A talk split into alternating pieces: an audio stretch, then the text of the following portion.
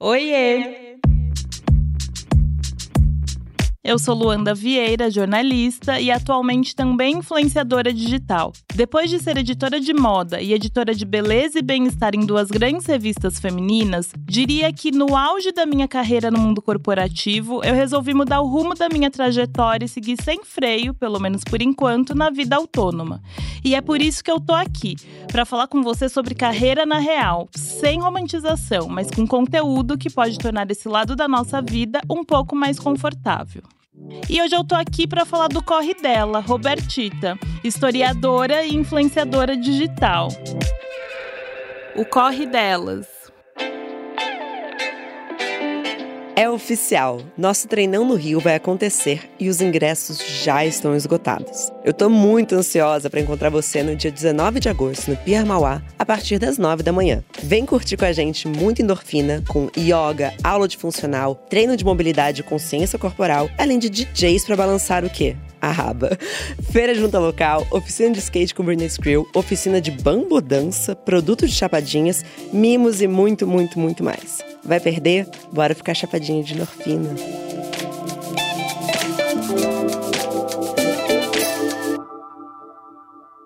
Musa! Musa! Gente, essa mulher é muito chique! Nós somos muito chiques. tá, aceito. Aceito.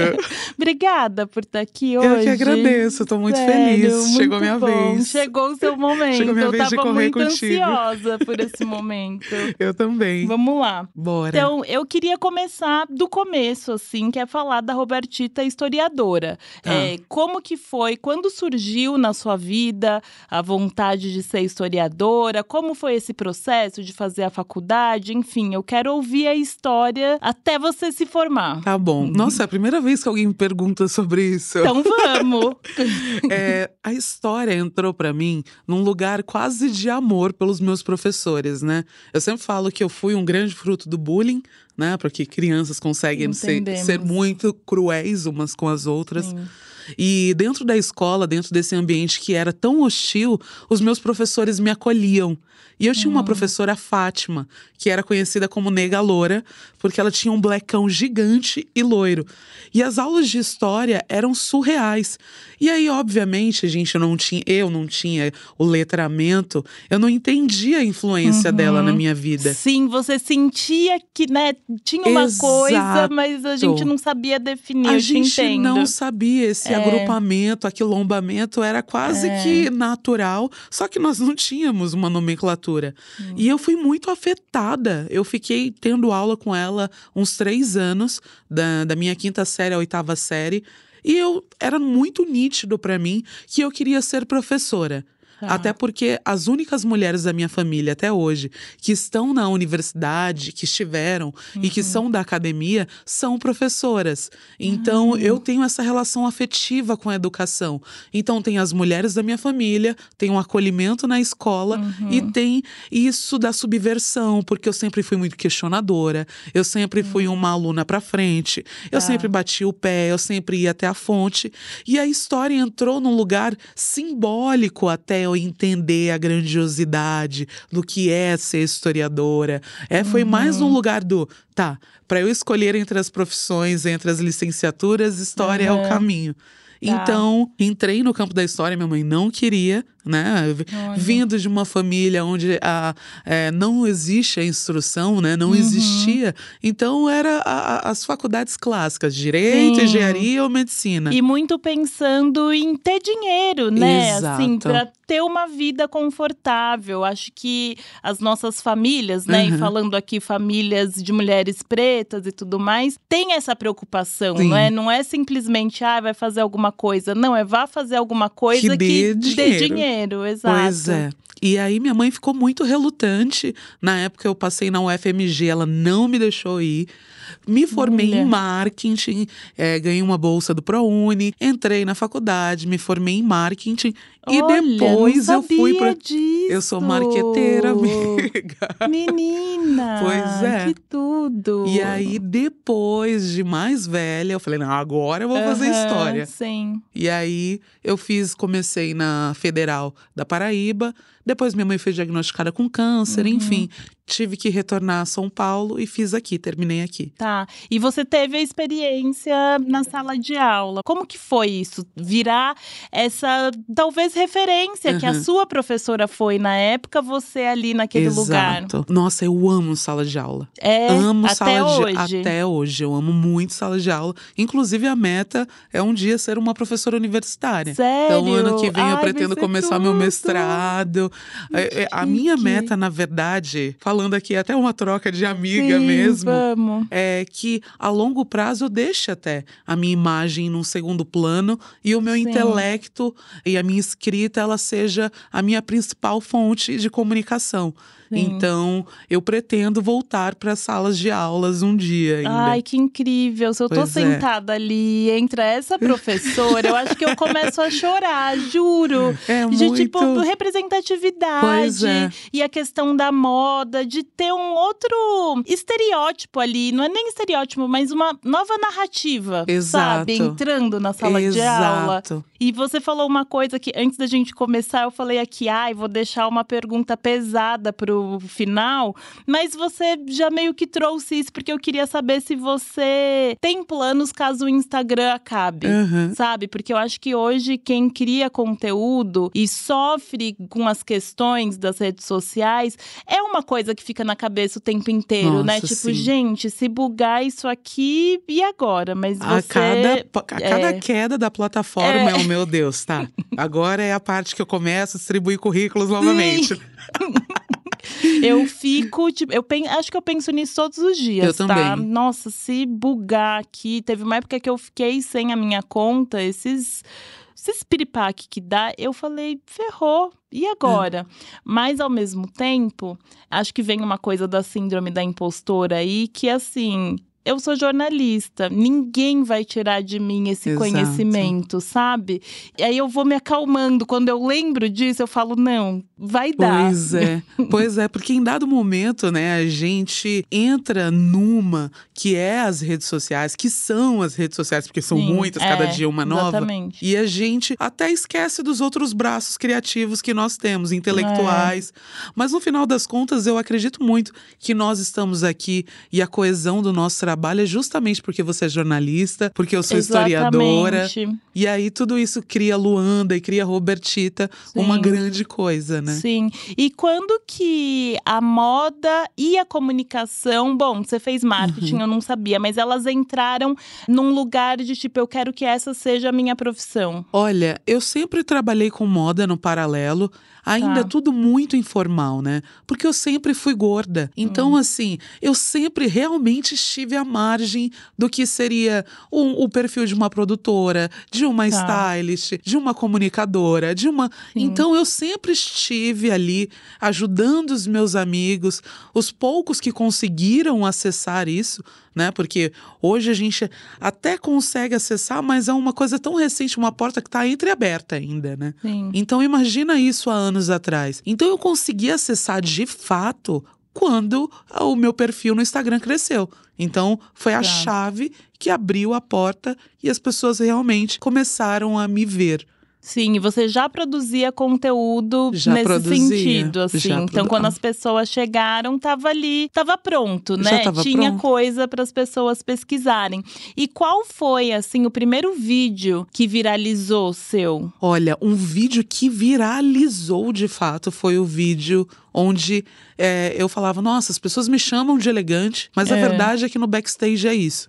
E aí eu começo a abrir o meu blazer. Ai, é E maravilhoso. aí eu mostro a calça, que Sim. ele foi o meu primeiro vídeo viral Sim. mesmo, assim. E depois disso, o que, que mudou, assim, na sua vida? Nossa, tudo. Tudo mudou, assim. Porque eu, eu acho muito linda a admiração genuína que as pessoas construíram sobre a nossa imagem. Não tem como não falar no plural, porque É. a gente tem vivências que se atravessam muito, mas elas ficam assustadas, elas ficaram assustadas quando elas viram o backstage. Então, tipo, meu Deus, a Robertita é realmente linda, elegante, mas olha o que ela A, a que preço, é, né? é quase que o desenho. É aquilo, ah, eu preciso desenhar para entender. Sim, Sim. foi isso. Então, o reflexo disso, o resultado disso, é que as pessoas elas têm uma consciência completa do que é de fato vestir um corpo gordo, assim, né? Sim. Os dilemas e garimpos que eu passo. Sim, e eu acho muito doido as pessoas terem ficado surpresas, porque é muito óbvio, né? Assim, eu acho que a sua imagem ela é muito importante porque ela representa uma mulher gorda que usa moda, não é a mulher gorda que vai naquela loja e fala, putz, pra mim é isso. E não é aquilo, Uhum. né, que quer Sim. vestir. Você quer vestir uma roupa que você se sinta bem e tal, não uma que foi editada pra falar, ah, essa daqui é pra esse tipo de corpo Exato. e tal. E aí a gente sabe que não é fácil encontrar essas roupas, então é muito doido as pessoas ficarem surpresas Uhum. de fato, porque já tá muito posto que pra você conseguir essas roupas você precisa ali camelar, né? Mas é isso, assim, às vezes é, eu entendo o- a nossa militância, é, que algumas coisas são óbvias e deveriam ser muito nítidas, mas eu também entendo que em uma outra vertente, elas não têm uma ilustração de fato do Sim. que é aquilo. Então, quando a gente fala sobre racismo, a gente tem muito nítido quais são os processos que ferem e que resultam no racismo. Quando a gente fala em gordofobia, as pessoas ainda têm um vácuo. Então, tá, É. o que é gordofobia? Que é no momento que, que as pessoas, as ativistas trouxeram os termos. Então, gordofobia médica, é, a Uhum. falta de acessibilidade, acessibilidade no, no avião, no ônibus, na catraca. Então, a gente vai ilu- ilustrando isso. Sim. Então, em alguma parte da minha cabeça, eu entendo porque as pessoas ficam surpresas. É igual É. quando eu falo assim: olha, você vai montar uma mala, uma mala de bordo. Ah, eu, então vou levar uma mala. Uma pessoa menor, ela leva duas calças, ela leva duas Uhum. camisas, ela leva um casaco e duas calcinhas. Eu consigo colocar um blazer meu e É uma escova de dente. Sim. Porque a dinâmica, o espaço físico, a anatomia das coisas são diferentes. Nosso então, buraco é muito mais embaixo, né? Exato. Muito mais embaixo. Eu nunca tinha pensado nessa questão da mala. Pois é. Realmente. E como que você acha, assim, que você traz a Robertita historiadora para Robertita criadora de conteúdo? Existe essa junção? Ah, existe. Eu acho que eu, eu construo propositalmente é, uma influenciadora cômica. Então, eu sou bem Uhum. palhaça, só que simultaneamente com um, um vocabulário um pouco mais complexo, assim. E não complexo no sentido do não entendimento, mas com um pouco mais de dialética, de didática. E aí entra a Laís historiadora, né? Sim. Então eu tô numa situação super cômica.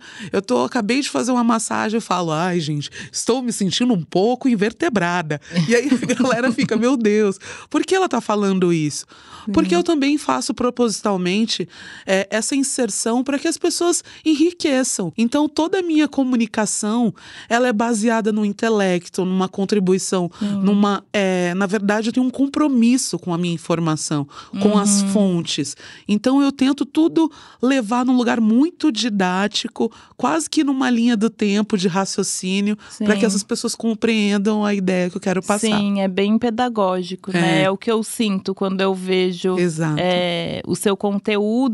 E eu também acho que você traz muito, muita semiótica Sim. ali em tudo que você faz. É tipo, nada é por acaso, É. né? E eu acho muito lindo, acho Pois é. lindo pensar nessa construção que você faz na sua cabeça. Essa cabeça aí é maravilhosa. Muito obrigada. Às vezes ela entra num, num tchutchu, mas. Ah, Sempre, né? Mas isso é de praxe. Pois Quem é. tá vivo, se não tá entrando, E- né, tendo algum piripaque, não tá vivendo direito. Pois é. Ainda bem que a gente já normalizou isso, É, né? Exato, tem que, Pois porque é. não dá, não dá, não dá. Sabe uma coisa que eu tenho muita curiosidade e é uma Diga, história Luanda. que eu amo. Que quando o Fiuk entrou pro Big Brother, Deus. você fez a preparação dele, né? Acho que um Sim. letramento racial, enfim. A gente não precisa falar exatamente dele, mas eu queria falar desse seu trabalho que você, não sei se você ainda faz, mas que você fazia de dar esse letramento. Como funcionava isso? Era uma consultoria, enfim. É como se fosse, na verdade, são aulas de história, né? São Ah, aulas mesmo. Olha, Só sim. que e aí eu venho com uma, uma questão pedagógica, com uma pitada de consultoria, que é na Tá. parte de, olha, a construção étnica de tais povos ao longo do tempo, é o continente africano, é padrões de beleza, então nós passamos pelo paleolítico, e aí trazendo muito isso, bom. e no final é tipo. Olha, então esse tipo de situação você não pontua, justamente Tá. porque no- na fonte da história tá, tais pessoas passaram por esse processo e hoje o porquê isso não faz mais sentido. Sim, Então, o meu olha. trabalho com ele foi um trabalho pedagógico e, e uma consultoria simultaneamente, foi uma Sim. fusão. Hoje eu não faço mais isso porque eu não tenho tempo. Tá. Mas eu já fui convidada a fazer mais vezes para pessoas, inclusive pessoas super famosas, Aham. artistas globais. Só que eu não, não tenho tempo para gerir Sim, isso. Então, nossa, mas isso é genial. E assim, eu acompanho o Big Brother, assim, desde sempre. Eu sou muito fã do programa em relação a ver o comportamento, porque eu acho que é Sim. muito um recorte do que é a sociedade de Muito. fato, né? Você tem uma amostra ali de todas as questões sociais que a gente precisa observar. E dava pra ver que ele tava muito bem preparado. tipo, ele fazia questão de Sim. mostrar que ele sabia, sabe? Eu não sei se em Exato. algum momento ele chegou a falar, mas ele tava ele preparado. pedia perdão, É, ele é. ele tava muito preparado para Pois é. aquilo. E isso dividiu opiniões, né? Porque Uhum. algumas pessoas é, falaram, mas por que ele fez isso? Não à toa que viralizou, né? Não à toa que, que isso caiu na- nas redes sociais e foi uma bomba. Mas no final das contas, não é genuíno? Exatamente. No final das total. É uma total. edição pós é, Prior, onde Prior foi um homem. Uhum. Não à toa que nós estamos vendo o resultado disso até Sim. hoje. Não é justo ele entrar numa edição depois e poupar Total. situações degradantes, comentários é, infelizes, enfim. total. Então, assim, que bom que ele fez, né? Exatamente. Eu acho que ele aprendeu, né? Uhum. Ele foi atrás do conhecimento e eu sinto que. Sinto não, tenho certeza que é isso que a gente fala quando a gente pede para pessoas não negras, por exemplo, estudarem. É ir atrás do Exato. conhecimento, porque a gente, se a gente não tá nesse lugar, né? Quando eu sou consultora de diversidade, eu tô nesse lugar. Mas nem sempre eu quero ficar explicando e tudo mais. Então eu acho que o, o caminho que ele fez é Exato. o caminho. E chamou uma professora preta, né? Então, assim. exatamente. tá tudo certo. Sim. Como que ele chegou até você? Então, na época eu me relacionava com uma outra mulher Tá. é, que era historiadora e na época o conteúdo dela viralizou. E ela também foi uma das professoras. Ah, Então ele teve três demais. professoras, né? Sim. Ela era única e exclusivamente história, eu Tá. era é, feminismo e body shaming. Porque a. Cleo, a Cleo Pires tinha sofrido uma Sim. época, então Meu, nada. Ela sofre o tempo inteiro, na verdade. Com isso, né? Exatamente. É surreal. E nada mais justo que o irmão dela chegar no Big Sim. Brother e não reproduzir coisas. Exatamente. Pra mim, tá fazia super sentido, assim. Sim. E aí chegaram na, na minha ex e chegaram, e aí ela me indicou Aham. e, e eu indiquei mais uma professora, uma professora trans. Então ele legal. tava assim, respaldado de Sim. boas mulheres Sim. pra, pra isso. Então foi É. tudo ok. E eu acho muito interessante você falar a forma que ele chegou, que foi a partir de uma viralização, Uhum. porque leva a gente para uma coisa de. A internet, ela é. A democratização, ah, acho que de quem não tem acesso a determinados lugares, né? Assim, e eu Exato. sinto que isso é o que incomoda algumas pessoas que criticam, influenciadores e tal, porque no fim das contas, eu nas minhas piras, que eu, eu Uhum. penso muito em tudo, eu acho que quem critica tem raiva da gente poder Exato. ter acesso e melhorar a nossa vida por conta da Pois é. internet, sabe? Pois então, é, eu acredito que essa crítica é incômodo, puro Sim. incômodo. Porque, meu Deus, essas pessoas estão sabendo disso. Ai, agora elas vão se sentir no direito de questionar. Então eu É. acho que é isso mesmo, um grande incômodo, É, né? é, essa democratização gera um incômodo. E hum, você tem um propósito quando você se diz sou criadora de conteúdo? Você Sim. tem um propósito? Qual é? Primeiro é que- quebrar um pouco desse lugar de futilidade, né? Sim. Porque assim, quando você fala, ai, qual que é a sua profissão? Ah, criador de conteúdo, influencer. Aí a pessoa já olha assim, tipo, Exato. Aí você fica. É, o, o, é.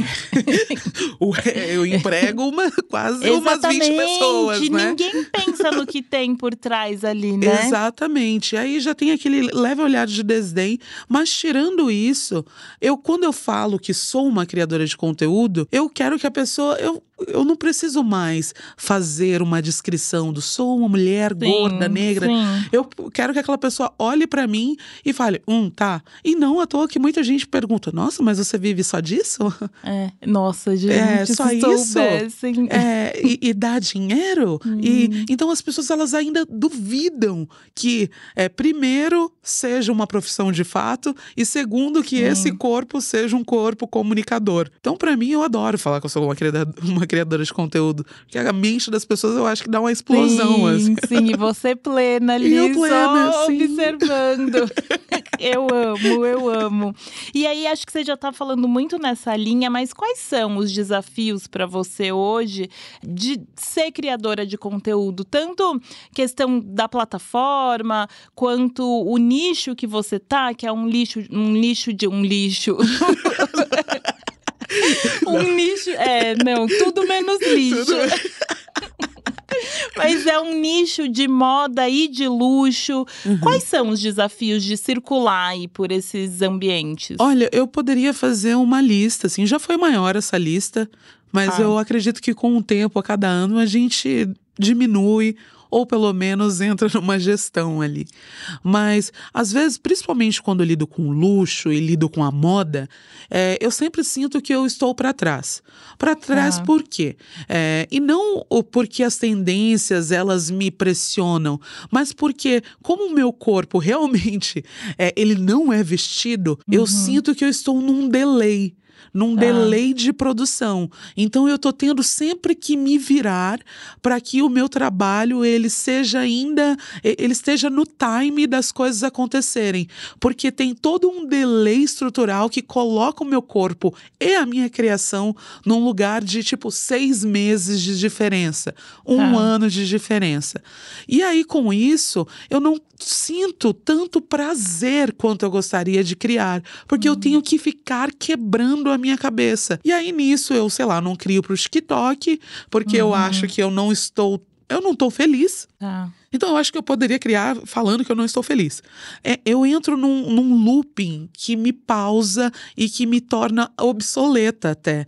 Então nisso eu não cresço, os meus números não se movimentam tanto. Então eu sou uma pessoa relevante no que eu faço, só que eu não coleciono números estrondosos como colegas de trabalho que estão Sim. ali na máquina de fazer girar o luxo, a moda. Uhum. Então é tudo grande. Esse é o meu grande, o top 1 da minha lista. Exatamente. Acho que é o. Eu ia te perguntar o que, que você acha que falta no mercado, e acho que a resposta uhum. já está aí, né? Porque é. é. realmente uma roda que gira e uma coisa precisa da outra para as coisas continuarem funcionando, né? Pois é.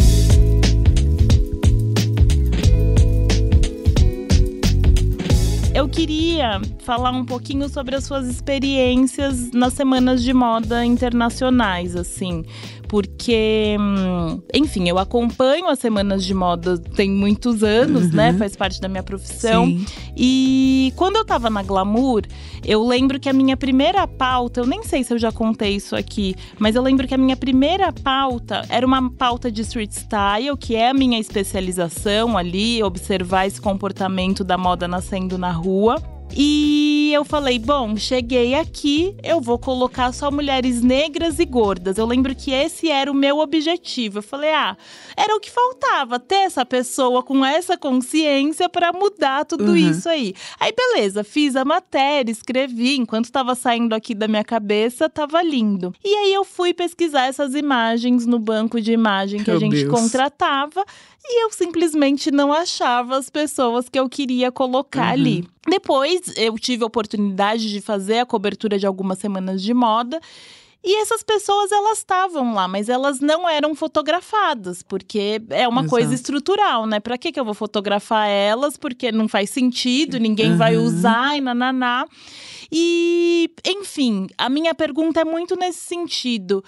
Por que é importante você estar na Semana de Moda, na, tanto no Brasil quanto as internacionais. E eu queria que você contasse um pouquinho, porque você fez história ali, Sim, né? Você fez sim. história. Queria que você falasse sobre é, os designers que você contratou para fazer os seus looks. Quero saber tudo. Eu sou apaixonada em semana de moda, mas pra mim gera um trabalho tão grande, Luanda. É, tão grande que é pensar assim. Tá, eu tenho designers incríveis aqui no Brasil que topam, que abdicam de tempo, que compram o meu projeto, que, que me dão metros de tecido, porque Uhum. vai mais metros de tecido nesse corpão. Mas simultaneamente são mais provas de roupas. São assim. Ah, eu tenho um look. São no mínimo umas quatro provas de roupas. É. E aí pensa que eu vou levar sete looks. Então são sete vezes quatro provas de roupa. Sendo que se eu fosse uma mulher magra, eu só teria uma assessoria, que faria uma produção, É. que pediria. Então eu entro numa linha de produção para uma semana de moda. E eu estou nessa linha de produção. Então é a minha equipe que está trabalhando. Então, são muitas pessoas que mobilizam isso até chegar lá, que é um outro processo. Que aí você chega, que aí você olha para os lados, essas pessoas elas existem, elas estão ali. Só que, novamente, eu preciso reafirmar a minha presença naquele ambiente. Então, primeiro eu estou fora do meu país, e aí eu estou numa semana de moda que já é frenética, né? Você Sim, sabe é. que as pessoas não entendem, elas acham que a gente está ali. A É. locomoção na cidade é um não, caos. é um caos. É, você não come direito, você, Você não não. aproveita, você né? não Você não aproveita. aproveita. Você trabalha praticamente o tempo inteiro, principalmente é. porque o fuso é diferente Aham. também, né? Então você tem que pensar no que você está produzindo ali e qual é o momento que você vai comunicar para quem está no Brasil acompanhando, Exatamente. né? Então, assim, são é, para além da questão do corpo, da imagem, da representatividade daquele corpo ali, a estrutura para mim. É uma Sim. estrutura. Então tá. é, na Semana de Moda de Paris, eu tava com o vestido do Elias Caleb, que era gigante. Uhum. Tinha. Aí tinha uma cauda. Então tá. Então eu já sou uma pessoa grande, tá eu, fotógrafa, assistente, stylist. Então a gente vai ter que pegar uma van, né? Então aí já. Então, assim. é, mas partindo para a parte. é, desse corpo nesse ambiente é muito até hoje para mim eu, eu entro num processo de digestão Tá. porque quando eu fui para Paris em setembro do ano passado, a única, a primeira mulher negra e gorda, de verdade, eu falo Uhum. isso, parece até uma frase de efeito, mas foi a JoJo em 2021. É verdade. Eu cacei, cacei, cacei. eu falei, gente, a Preta Gil nunca foi. Sim. Nenhuma mulher gorda, Gabi Amarantos, cadê? É. Ninguém foi. Então foi a JoJo em 21 e eu em você. 22. Então a gente está num processo de construir esse banco de imagens, de construir essa memória nesse corpo. Uhum. Sim. Porque quando a gente pensa em semanas de moda, a gente sempre remete a, a colegas de profissão que já estão há muitos anos Sim. fazendo isso. Então é um novo modus operandi que a gente implementa, sim, né? Sim. E como foi a escolha? Porque aí agora recentemente você foi para Seul, né? Aham. Como foi essa escolha? É, qual que era o pensamento da Robertita quando ela falou: "Ah, eu não vou agora para Londres, eu vou para Seul"? O mesmo pensamento da Robertita que escolheu fazer história quando criança. Eu sou muito Tá. subversiva. então, existe aqui é, esse modus operandi também, essa que indica sempre a Euro. Eu, obviamente, eu, eu enalteço os feitos, né, das Sim. semanas de modas europeias. É muito grandioso, é Sim, muito sim, lindo, sim. enfim. A gente poderia aqui tecer N elogios, mas eu não vejo a Europa como a única, o único ponto de partida. A única fonte. Então, eu falei, gente, não é possível. O movimento do K-pop, a Coreia tem movimentado Sim. assim muito em questão de beauty, no fashion. Não é possível que ninguém esteja olhando esse movimento lá. Porque as pessoas são condicionadas a olhar para movimentos europeus, né? É. E aí eu falei, sentei é, com a minha assessoria, com a minha equipe e falei, não, gente, isso não tá certo. Eu tenho que utilizar o meu privilégio hoje de poder arcar uma semana de moda, porque também é um Sim, investimento total. nosso, né? E eu falei, não, não quero continuar. Então a gente vai fazer uma semana de moda tradicional Aham. e depois nós vamos para para Ásia, então, en- enfim. E aí nós vamos desbravando, depois continente africano. Sim. Então vai, ah, eu fui para Paris e Coreia. Aí agora eu vou para Aham. Milão e depois Japão, África, enfim. Sim, sim. E eu achei muito legal essa movimentação, porque eu tenho muita vontade de ir para uma semana de moda em qualquer lugar da África. Mas o fato de você ter ido primeiro para a Ásia, eu acho que diz muito também sobre a gente sair dos lugares que acham que a gente vai estar de Aham, fato, sim. né? Então, quando eu te vi chegando ali, eu falei, gente, o que mais esperar de Robertita? Essa mulher é genial, é isso, é isso, é descentralizar esse pensamento. Pois é. Aí eu falei, gente, eu quero chegar assim, quero chegar negrona em Seul, Sim, entendeu? Com meu sim. chapelão e, e mostrar para as pessoas. É, porque hoje, às vezes, eu penso na massificação e até o, o esvaziamento de alguns sentimentos, que no final das contas é eu quero mostrar para as pessoas que é possível. E isso não Sim. é uma frase de efeito, é, É. realmente é possível. Eu Sim. estava lá. Então, assim, olha aqui.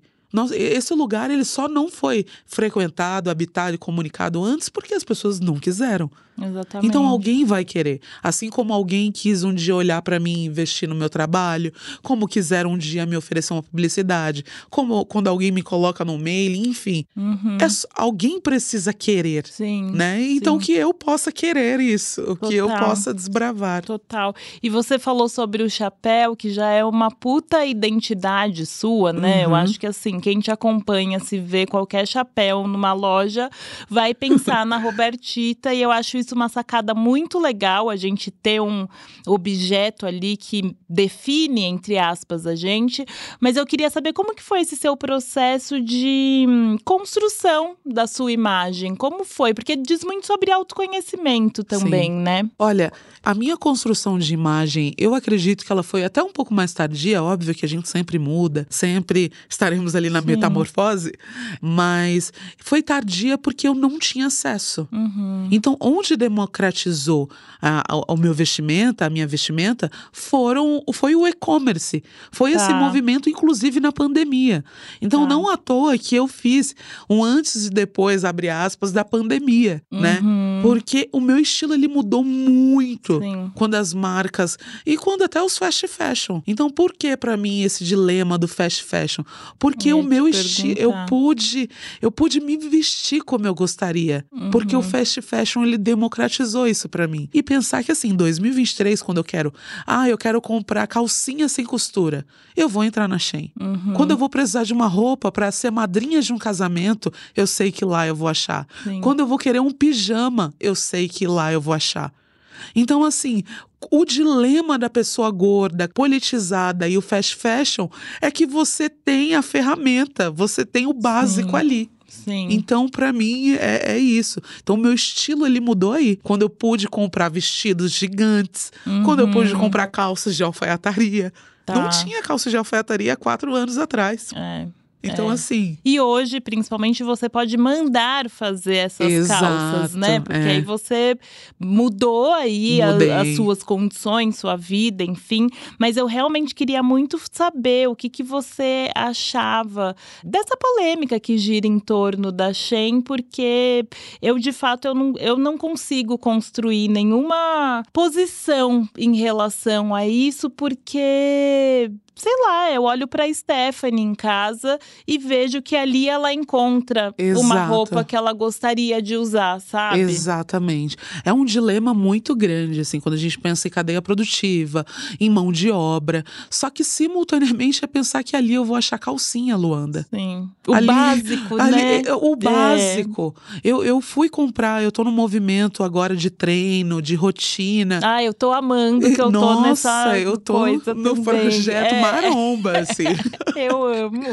E aí, a primeira coisa que eu fiz, ainda hoje com acessos, com acessos aos estilistas, com acesso a marcas, com acesso a, a um processo quase que artesanal de criação de uma roupa para mim, eu falei, vou entrar nesse site X para comprar uma roupa. Não achei. Uhum. Aí para onde eu retomo? Pro aplicativo com S. Sim. Então, assim, eu volto, volto pra Shein e lá eu comprei short, short mais larguinho, short de moletom, top, com estrutura grossa, é onde eu vou achar. É. E o ano é 2023 Exatamente. e eu tenho acesso. E eu vou para a semana de moda e compro na Shein. Exatamente, é isso. É isso. Robertita, eu queria falar um pouquinho agora sobre saúde mental, porque acho que é uma questão, principalmente para gente que trabalha com internet, que é muito cara, assim, né? Porque uhum. é uma exposição muito grande, as pessoas achando que tem liberdade para falar determinadas coisas, enfim. Então eu queria saber como que você cuida da sua saúde mental. Essa semana eu até falei para minha companheira, hum. quando você falou, estou perdendo seguidores porque falei que sou casada Sim. com uma mulher. E eu falei para ela, a Luanda acabou de falar que está perdendo seguidores. E, e é isso, né?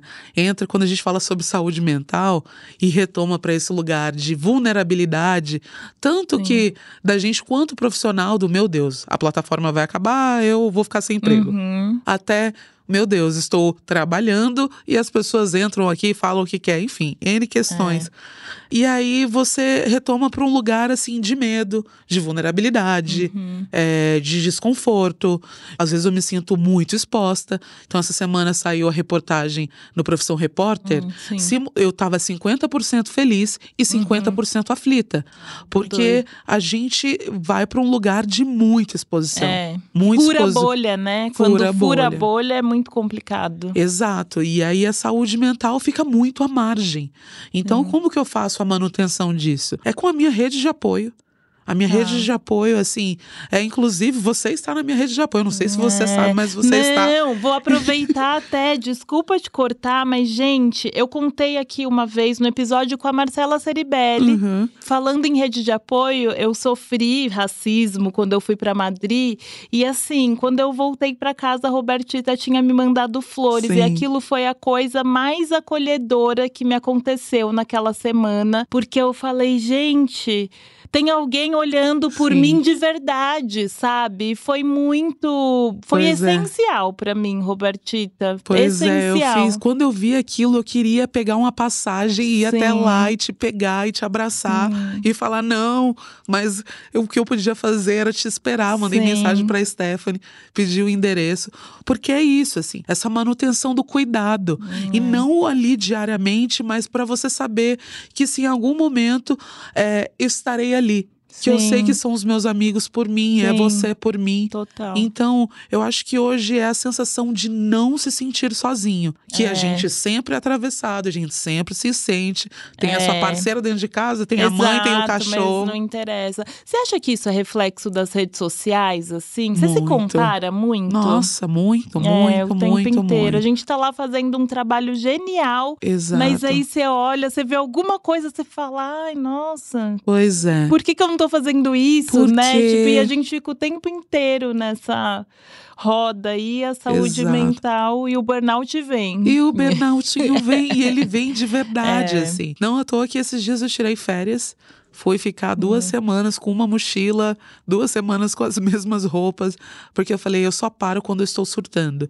E agora uhum. eu vou parar hum. antes. É, eu estou é aprendendo a parar antes. Ouvir o corpo, né? Eu ia te perguntar Exato. isso, qual que é a importância do descanso para você, porque eu que te acompanho, eu tenho percebido que em determinados momentos você tem feito essa escolha de Exato. ir pro campo, de ir pra Jandira, enfim, uhum. mas voltar ou ir para um lugar que você vai ficar descansando de descansando. fato, né? Eu tive que aprender a descansar, uhum. né? Porque aí a gente retoma o algoritmo, o time, a falta de ferramenta, o tudo, o trend, vídeos do TikTok, novas redes sociais, nananana. e aí eu falei, não, eu tenho que aprender a parar. Porque Sim. senão eu leso não só a mim, como a minha equipe, como a minha família, os meus relacionamentos, a minha é. saúde física. Então, eu acho que é, a minha lição aí de saúde mental é aprender a parar. Sim, é muito importante. E acho que é muito importante pra gente, principalmente porque tem uma narrativa, né, da comunidade negra de escassez. Exato. Então, a gente tem muito medo de se permitir parar, mas eu acho que, e aí me coloco nesse lugar também, que a gente está construindo uma nova narrativa, né? Eu acho que o nosso papel é de fato construir é. esses novos lugares para gente e eu acho que a gente está fazendo isso muito bem, Sim, inclusive. muito bem, exato. É. Pois é, com, com muito cuidado. É, exato. E aí, Robertita, para finalizar, a gente sempre faz um bate-bola jogo rápido. Tá bom. Então vamos ver. Ai, meu Deus, bora. Sua família entende o que você faz? Não. Eu... é isso. Não entendem. Ai, o que que é liberdade para você? Nossa, poder fazer o que eu quero. Um livro ou qualquer tipo de conhecimento, um arroba, enfim, que fez muita diferença na sua trajetória profissional. Muita diferença na minha vida profissional. É Luanda Vieira. Ai, Não, mas de verdade. É, não à toa que as- eu tenho notificações suas e da Luísa Brasil. Gente, sério. Então, toda vez que vocês postam alguma coisa, story notifica pra mim. Não à Que toa que você vai ver tudo. lá. Eu vejo tudo que você Ai, faz. Eu lembro que eu comecei a te seguir porque você. Isso tem uns dois anos. Você me marcou eh, numa apresentação que você estava fazendo. Uhum. Eu não sei se era uma aula, o que era exatamente. Sim. E aí eu fui ver, né? Porque sempre que marcam a gente, enfim, você dá uma olhadinha Sim. naquele perfil. Eu falei, nossa, que mulher interessante, por que, que eu não sigo ela ainda? E aí foi quando eu comecei a te acompanhar e fico muito feliz, Parece assim, muito proposital, porque eu tô gente... aqui no, no podcast com você, mas é verdade. Não, é, e eu trago essa história porque realmente não é de hoje, assim, Uhum. né? Essa admiração, e é uma admiração mútua, e eu fico muito feliz de Feliz, poder que honra, minha ter ref. você. É, então, e você também é uma ref pra mim. E é muito doido, porque a gente tem uma vida tão corrida, né? As pessoas falam, ah, mas é só influenciadora, porque não tem noção do que tá por trás ali daquele conteúdo. E não dá pra gente, de fato, estar sempre em contato. Pois é. Mas fica aqui a, a minha admiração e sempre que precisar estou disponível É recíproco, você. é É. recíproco. Eu sempre estrago o, bate-bola, gente. sempre, sempre. É que é muito bom, né? Vamos lá. Uma palavra que define o seu conteúdo nas redes sociais. Subversão. Chique. Qual atriz te interpretaria num filme sobre a sua carreira? Qual atriz? Hum, gente, pode ser a Viola. Ai, É, chique. eu chi- acho que Ai, ela tem Nossa. Ela tem a sagacidade. Verdade, ia ser tudo. Ela É. trocando de peruca. Sim, exato. Nossa, as lentes, É. ia ser Até a tudo. Queen Latifa, pode ser as duas. Acho que a Queen Amo, Latifah ainda traz uma energia de amo, é Jandira, corintiana. verdade, É. Olha, quero ver esse filme. Pois quero é. ver esse filme. Robertita, obrigada. Eu que obrigada, agradeço. obrigada por tanta Não generosidade. tem como ficar quatro horas aqui. É, né? Passaria com certeza, tranquilamente. Pois é. Sento ali no sofá, abro uma Pois cervejinha, é, a um galera drink. do Twitter ali. É. é. Gente, vocês que estão acompanhando, obrigada por mais essa semana. Continuem compartilhando e até o próximo.